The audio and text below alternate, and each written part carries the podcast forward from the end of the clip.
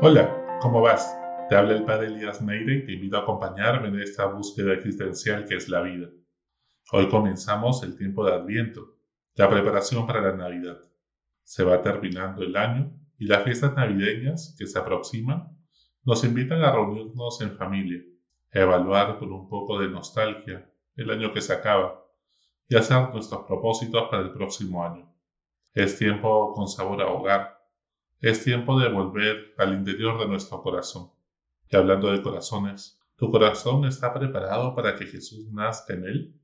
No tengas vergüenza.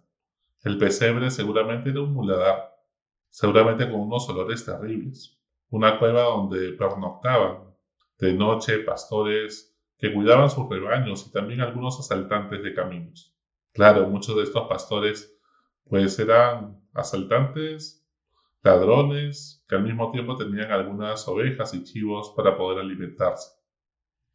Y es que Jesús siempre lo primero que hace es buscar a los pecadores. Por eso es que tú y yo tenemos esperanza, porque Jesús ha querido buscarnos primero, para traernos esta buena noticia, esta noticia de que Dios nos ama tremendamente y que Jesús ha nacido entre nosotros, para enseñarnos viviendo humanamente hacer y amar como Dios. Era un lugar peligroso ¿ah? y mal visto. Olía a burros, vacas y ovejas como era de esperar. Seguro María y José lo trataron de acondicionar lo mejor que pudieron, sintiendo la impotencia de no poderle ofrecer algo mejor a su hijo. ¿Cómo está tu corazón? ¿Huele a burradas y vacancias? ¿Huele a rencor y resentimiento? ¿O huele a perdón y arrepentimiento? ¿Hay paz en tu corazón? ¿O alguien necesitas escribir o llamar por teléfono para sanar, para perdonar, para soltar? Tantos equipajes y bultos que nos hemos puesto encima, para andar un poco más ligeros de equipaje por el camino de la vida, peregrinando hacia la patria, hacia el cielo. ¿Necesitas soltar algún resentimiento, algún rencor en tu corazón? ¿Necesitas pedir perdón por alguna culpa que cargas? Es tiempo para acercarse al sacramento de la reconciliación, quizá en tu parroquia, alguna iglesia cercana. Dios siempre nos da la oportunidad de volver a comenzar. ¿Necesitas terminar de dejar a algún ser querido que ha partido de la casa de Papá Dios? Todos hemos perdido familiares o amigos queridos. Y a veces los procesos de duelo en cada persona son tan diferentes. Pero quizás es el momento de dejar partir, en lo profundo del corazón, en medio del dolor que tenemos, de la nostalgia que nos invade, saber dejar partir. La mejor forma de honrarlos, a todos nuestros seres queridos, es cumpliendo nuestra misión en la vida. Luchar por un propósito trascendente, merecer respirar cuando otros no han tenido ese real. No patees más esas conversaciones difíciles para que puedas pasar la página y que surta pues el efecto en tu vida, el milagro de la Navidad, al reconciliarte, al pedir perdón, al dejar de guardar rencor, y así el próximo año renazca lleno de esperanza, sin lastres y culpas del pasado. No esperes que el tiempo solo cure las heridas. Sanar no es cuestión de tiempo, sino de gracia de Dios. Hay que orar, orar intensamente, porque nadie puede perdonar del todo si no es con la ayuda de Dios. Por eso San Agustín oraba, dame Señor lo que mandas y manda lo que quieras. Este tiempo de Adviento es tiempo de vigilancia y oración. Es momento para despertar de nuestra indiferencia, de nuestra vida rutinaria y monótona. Date cuenta que la noche es más oscura cuando ya está por amanecer. Deja de vivir como los chanchos que tienen el cuello de tal forma que solo pueden mirar a la tierra para buscar su comida entre la basura. Dios no hace basura. Dios nos ha hecho para más. Tú estás hecho para levantar la cabeza, mirar al cielo y contar las estrellas, como lo hacía Abraham, cuando dudaba y quería volver a poner sus esperanzas y su fe en la promesa de Dios, porque así de grande como el universo es la promesa que Dios te ha hecho a ti también. Pon tu esperanza en Él Mira el horizonte que a veces los problemas de la coyuntura política, económica y social nos hacen perder la perspectiva. Vuelve a centrar tu mirada en lo esencial. Busca el rostro de este niño que nos ha nacido. Ten momentos de oración y meditación, que el deseo de meditar es directamente proporcional en las personas al deseo de vivir. Cuanto más quieres orar, meditar, es porque en el fondo quieres vivir. Es como la respiración a nuestra vida. Cuando no queremos vivir, tampoco queremos meditar. Huimos del silencio, buscamos llenarnos de dopamina, distractores, viendo tweets, reels, eh, videos de TikTok y en general perdiendo el tiempo en las redes sociales en vez de vivir. Viendo en Netflix historias de otros, pero sin vivir la historia propia. Llenándonos de experiencias llenas de entusiasmo, de, de cosas increíbles. Pero qué tan poca capacidad tenemos a veces para poder ser capaz de ser feliz con las cosas sencillas, cotidianas, con la sonrisa de nuestros hijos, con jugar un juego de mesa, con el poder contar una anécdota, con un abrazo, con un beso. Es hora de despertar del sueño.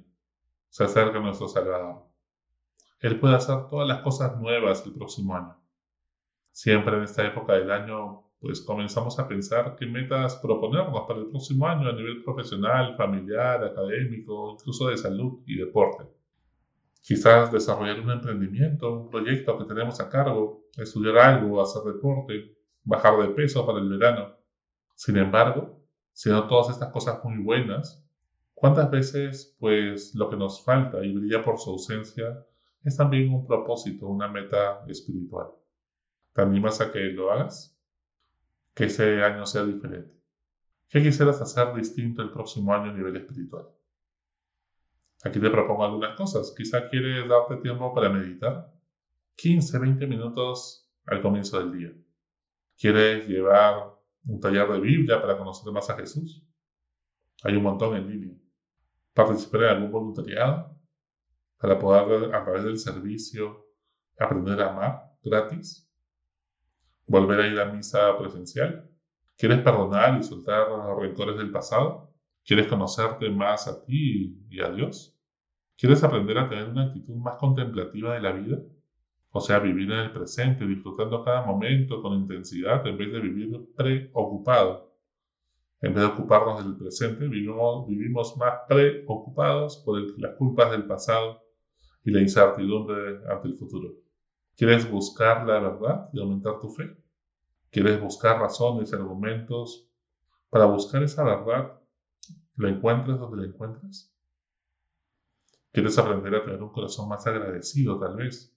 ¿Quieres dejar atrás algún pecado que te ata y no te deja avanzar en la, en la vida? ¿Qué es lo que necesitas en este momento de tu vida?